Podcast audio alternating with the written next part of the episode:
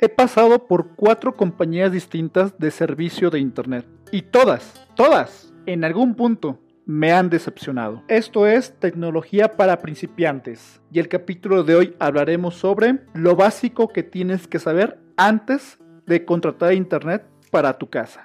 Comenzamos. Y es gracias a estas cuatro experiencias que tengo el suficiente conocimiento como para poder guiarte, para decirte cuáles son los puntos claves que tienes que tomar en cuenta a la hora de contratar un servicio de Internet. Te voy a narrar cada una de estas cuatro experiencias, te voy a decir los puntos claves que yo encontré en cada una de ellas y al final te voy a dar todo un resumen de estos puntos con los cuales creo que te vas a poder guiar con respecto a lo necesario para poder contratar un servicio de internet. Antes de platicarte la primera experiencia, sí quiero dejarte claro que aunque muchas de estas experiencias fueron hechas a raíz de querer contratar un servicio de internet para un local que tenía en la Plaza de la Tecnología, estas experiencias te van a servir para poder contratar tu servicio de internet de tu casa, ya que a la hora de que era este un negocio relativamente pequeño, con un uso que es básicamente muy similar al que se daría dentro de un hogar, aplica perfectamente. Quiero dejarte claro que si tú en realidad lo quieres también para contratar un servicio para tu negocio, muchas de estas cosas que voy a decir te van a servir, pero quiero dejarte muy en claro que el enfoque que le voy a dar es para casa. Y si quieres hablar específicamente con respecto a un negocio, algunas cosas aplica, otras no, pero hoy me voy a enfocar nada más a casa. El primer caso que te voy a platicar es mi experiencia con Megacable, cuando quise contratarlo para la Plaza de Tecnología al local que teníamos. ¿Por qué Megacable y no Telmex que también estaba disponible en aquel entonces en la Plaza de Tecnología? Simple, técnicamente hablando, en aquel entonces Telmex todavía manejaba líneas de cobre, que era la línea que manejaban para su telefonía. Yo sabía que el sistema que manejaba Megacable era por línea coaxial, que es un tipo de cable distinto, que es con el que ellos hacen para poder transmitir en aquel entonces su servicio de cable y ese es mucho mejor que el servicio de las líneas telefónicas que tenía Telmex. Por lo tanto, era mil veces mejor tener la versión coaxial de Megacable que tener la versión que tenía Telmex de líneas de cobre. Entonces contraté Megacable y los primeros años me pareció que tenía un servicio relativamente decente, mucho mejor que el servicio que manejaba Telmex en aquel entonces. Pero empecé a ver que había bastantes picos de intensidad. ¿Qué es esto? Uno cree que cuando contrata el internet, si te dicen que te van a dar 5 megas de conexión, pues van a ser 5 megas constantes. Pues no, resulta que hay varios picos de intensidad donde de pronto llega mucho más rápido, después disminuye y después voy a subir y demás, cosa que es relativamente normal hasta cierto punto. Pero yo empecé a ver que mis necesidades eran mucho mayores a las que el servicio me estaba ofreciendo porque había muchos picos de intensidad. Y esto lo sé porque tenía, bueno, existe una página que también existe como aplicación que se llama Speedtest que te permite verificar esta velocidad y ver esos picos de intensidad, cosa que te voy a recomendar que tú también uses para poder verificar cómo está tu servicio de internet. Y vi que era bastante deficiente y que había demasiados picos de intensidad. Y empecé a reclamar a la compañía que me mejorara mi servicio, ya que a la hora de hacer la presentación de un producto que depende del servicio de internet y de pronto me fallaba el internet en ese momento, el cliente creía que mi producto era el que estaba fallando y no el servicio de internet. Y por lo tanto mis ventas se caían. Entonces no era una cuestión de gustos de que si podía o no podía tener un buen servicio de internet. No, era necesario tener un buen servicio de internet para que mis ventas se dieran. Por lo tanto, estuve muy insistente en que me mejoraran este servicio. Además de que estaba pagando un servicio que era más caro porque se supone que era para empresas. Hice que vinieran en repetidas ocasiones a que revisaran mi servicio. Pero en ninguna de esas ocasiones lograron resolverme nada. Y no fue hasta que casi por casualidad me enterara de lo siguiente Resulta que para que puedan venir a hacer modificaciones al servicio de internet tiene que ser en diferentes horarios y tienes que pedir permiso para ello a la administración de la plaza. Y en una de esas veces que fui a pedir permiso a la plaza, me enteré que ellos ya tenían prohibido que la empresa de Megacable vendiera más servicio de su servicio de internet a otros locales porque dejaban hecho un desastre de todo el cableado y no han querido repararlo. Y es ahí donde una de las personas que fue a atenderme, un técnico que me pareció bastante honesto, me dijo, la realidad es que aquí tenemos bastante mal el servicio porque hay un problema muy serio del cableado que se ha metido aquí y poder reparar esto va a ser casi imposible ya que le implica a la compañía meterle más dinero y no quieren hacerlo. Entonces, sumado a lo que ya había dicho la administración de la plaza más lo que dice este técnico, me quedó claro que Megacable no iba a solucionar mi problema. Así es que decido cambiarme a Telmex. Y uno de los puntos claves por los cuales decidí hacer esto no fue nada más porque tenía estos problemas con Megacable, sino porque ya había hecho pruebas con el internet que tenía un vecino con la compañía de Telmex y que más o menos estaba viendo que me daba un servicio relativamente sin picos de intensidad y por lo menos con menos problemas y es así que estuve con Telmex por lo menos un año sin tener tantos problemas. Pero poco a poco empiezo a ver que su servicio empezaba a tener errores similares a los que tenía con Megacable. Pero noté un patrón interesante que consistía en que en las mañanas y en la noche cuando varios locales estaban cerrados, el servicio de internet mejoraba considerablemente a diferencia de en la tarde, que fallaba bastante. Empecé a comprender que esto sucedía por la demanda, ya que esto es como la presión del agua. Si tú abres únicamente una llave de agua en tu casa, la presión es bastante fuerte en esa llave. Pero si abres todas al mismo tiempo, lo que va a suceder es que la presión del agua disminuye en todas al mismo tiempo.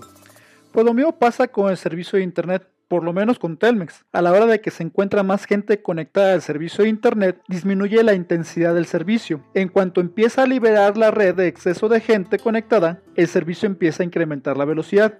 Y es así que comprendí que en la medida en que se ha ido conectando más gente al servicio de Telmex dentro de la plaza, la calidad del servicio ha ido disminuyendo.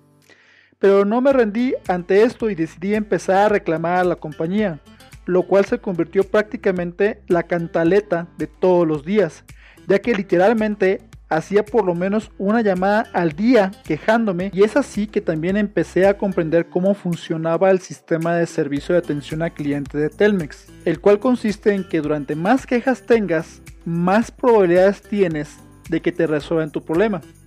Lo sé, suena mal, pero así es. Y es así que logré hacer que vinieran por lo menos 10 veces los técnicos de Telmex, donde cada vez, cada técnico que venía era uno distinto y solamente repetía los pasos que hacía el técnico anterior. No fue hasta que el mismo técnico que me atendió la primera vez regresó en mi décimo intento de que me resolvieran este problema. Y fue así que este técnico, al darse cuenta que estaba volviendo a un caso que ya había atendido y que veía que aún seguía el mismo error, fue hasta entonces que se decidió a buscarme instalar un sistema que apenas estaba siendo implementado por la compañía y que mejoraba el servicio, que en términos generales lo que hacía era mejorar la calidad del servicio con el cable actual, que seguía siendo cable de cobre, y que hacer este tipo de cable esa era una de las principales razones por las cuales no soportaba tanta gente conectada al mismo tiempo, pero a la hora que pusieron esta mejoría sobre el servicio del cable de cobre,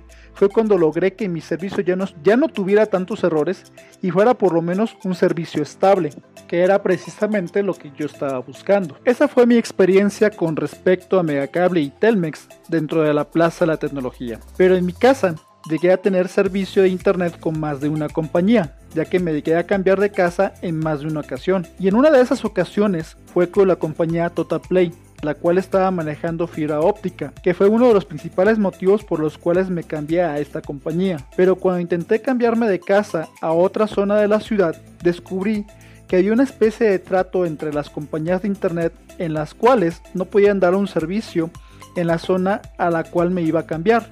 Por lo tanto, no me pude llevar mi servicio de internet y no me quedó de otra más que cambiarme de compañía. Y todo esto nos lleva a la última compañía que he contratado, la cual es Easy. Para empezar, tardaron bastantes semanas en instalarme el servicio. Una de las razones principales por las que decidí cambiarme a esta compañía fue porque ofrecían el servicio de fibra óptica. Pero a la hora de la instalación descubrí con sorpresa que el cable que me estaban instalando era de cable coaxial. En pocas palabras, me estaban dando gato por liebre. Así que hablé con el técnico y este me explica que la forma en que la compañía trae la señal de internet a esta zona es efectivamente en fibra óptica.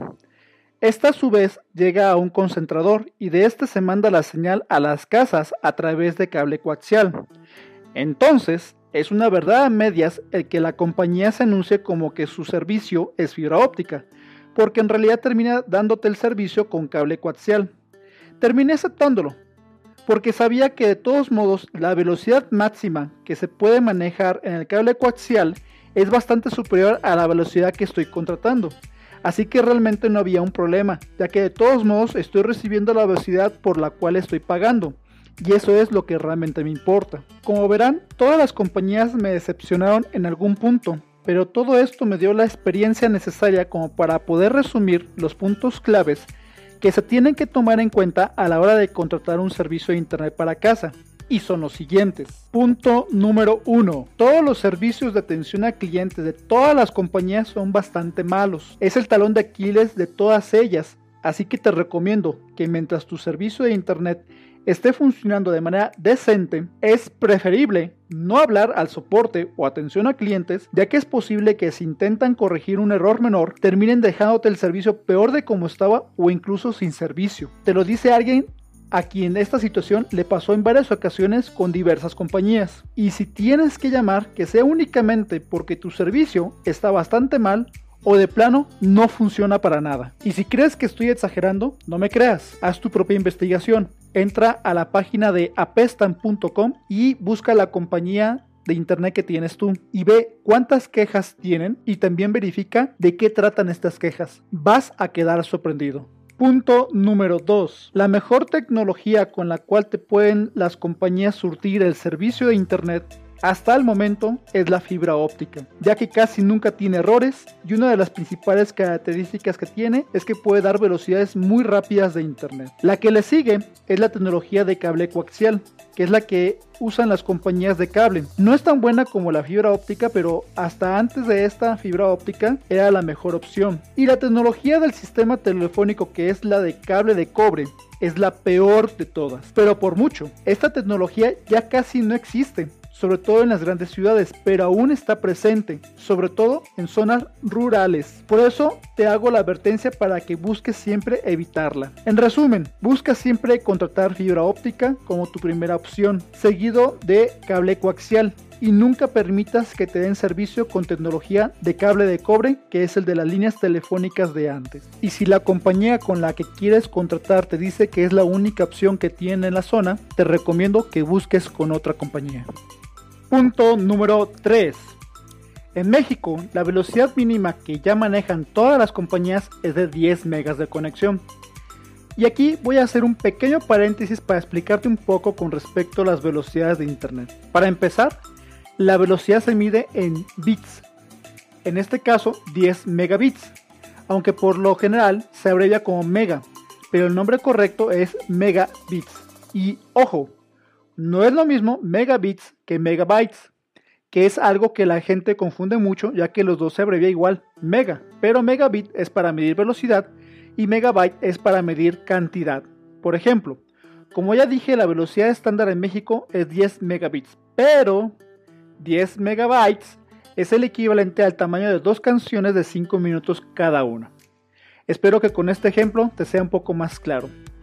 Continuando con el punto número 3, ya mencioné que la velocidad estándar es 10 megabits y te recomiendo que cuando contrates un servicio de internet compruebes que en efecto te están dando la velocidad que contrataste. Para ello, haz la prueba con la página speedtest.net para así poder saber cuál es la velocidad real que te están dando. Porque una cosa es lo que dice el contrato y otra muy distinta es lo que terminan dándote. Si ves que te dan menos de la mitad de la velocidad contratada, habla y quéjate con la compañía. Siempre te van a salir con su vieja confiable que es decirte que el contrato dice que te van a dar un máximo de 10 megas o la velocidad tope que hayas contratado. Ante esta respuesta, tu argumental es que es cierto, pero que a la hora que están dándote menos de la mitad de lo contratado, están abusando y que si no van a darte por lo menos por encima de la mitad de la velocidad contratada, vas a cambiarte de compañía. No siempre funciona este argumento, pero te puedo decir que siempre los obliga por lo menos a buscar hacer algo que realmente solucione tu problema. Te lo dice alguien que literalmente ha hecho más de 100 llamadas a atención a clientes con estas compañías. Punto número 4. Todas las compañías te entregan un modem. Un modem es el aparato que recibe la señal del cable y lo convierte en internet que puedes utilizar en tu casa, ya sea de manera inalámbrica o alámbrica. El modem que te dan siempre son de los más económicos y por consecuencia de una calidad bastante baja, donde no es raro que la señal de Wi-Fi, internet inalámbrico, tenga muchos altibajos y por lo tanto sientas que falla mucho. Para corregir esto, puedes hacer lo siguiente. Primero compra un router por tu propia cuenta, de buena calidad. Un router es un equipo muy similar al modem, pero este se conecta directamente al modem. En la descripción de este podcast te voy a dejar un link para que puedas comprar uno como el que yo uso en mi casa, que es de la marca Asus y considero que es de los más decentes. Una vez que lo compres, conéctalo directamente al modem. Sigue los pasos de configuración que vienen en el manual y de aquí en adelante, en vez de conectarte al modem de la compañía de internet, te vas a conectar al router que tú compraste y con esto vas a solucionar el 80% de los problemas que tienes de conexión. La segunda parte de esta solución es que siempre busques conectarte al internet por medio de cable y no por wifi. Esto es porque el Internet inalámbrico, también conocido como Wi-Fi, siempre es menos eficiente y por lo tanto reduce la velocidad original que tienes contratada entre un 30 a un 50%. Y esto se debe a que la señal inalámbrica puede ser afectada por vientos fuertes, tormentas eléctricas, paredes, puertas o incluso un microondas encendido, etc. Y esto, con cable, simplemente no pasa. Punto número 5.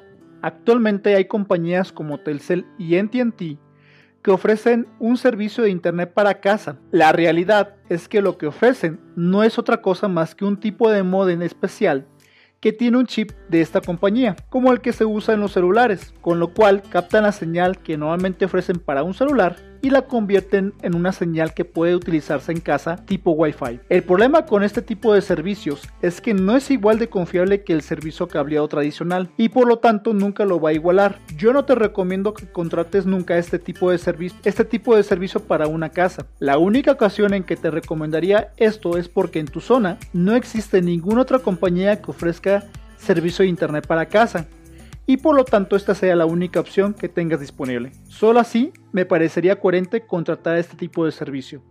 De lo contrario, vas a tener una velocidad bastante deficiente y que incluso puede variar dependiendo en la zona en la que te encuentres. Francamente, es poco recomendable.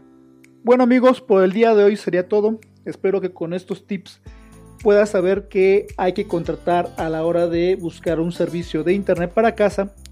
Y te recuerdo que visites nuestra página de virtualplazadelatecnología.com donde encontrarás tabletas, celulares, computadoras, etcétera, todo lo que puedas comprar en una plaza de la tecnología. Y no olvides, por favor, el darle like, compartirnos y si no te has suscrito, suscríbete. Muchas gracias y que tengas un buen día. Saludos.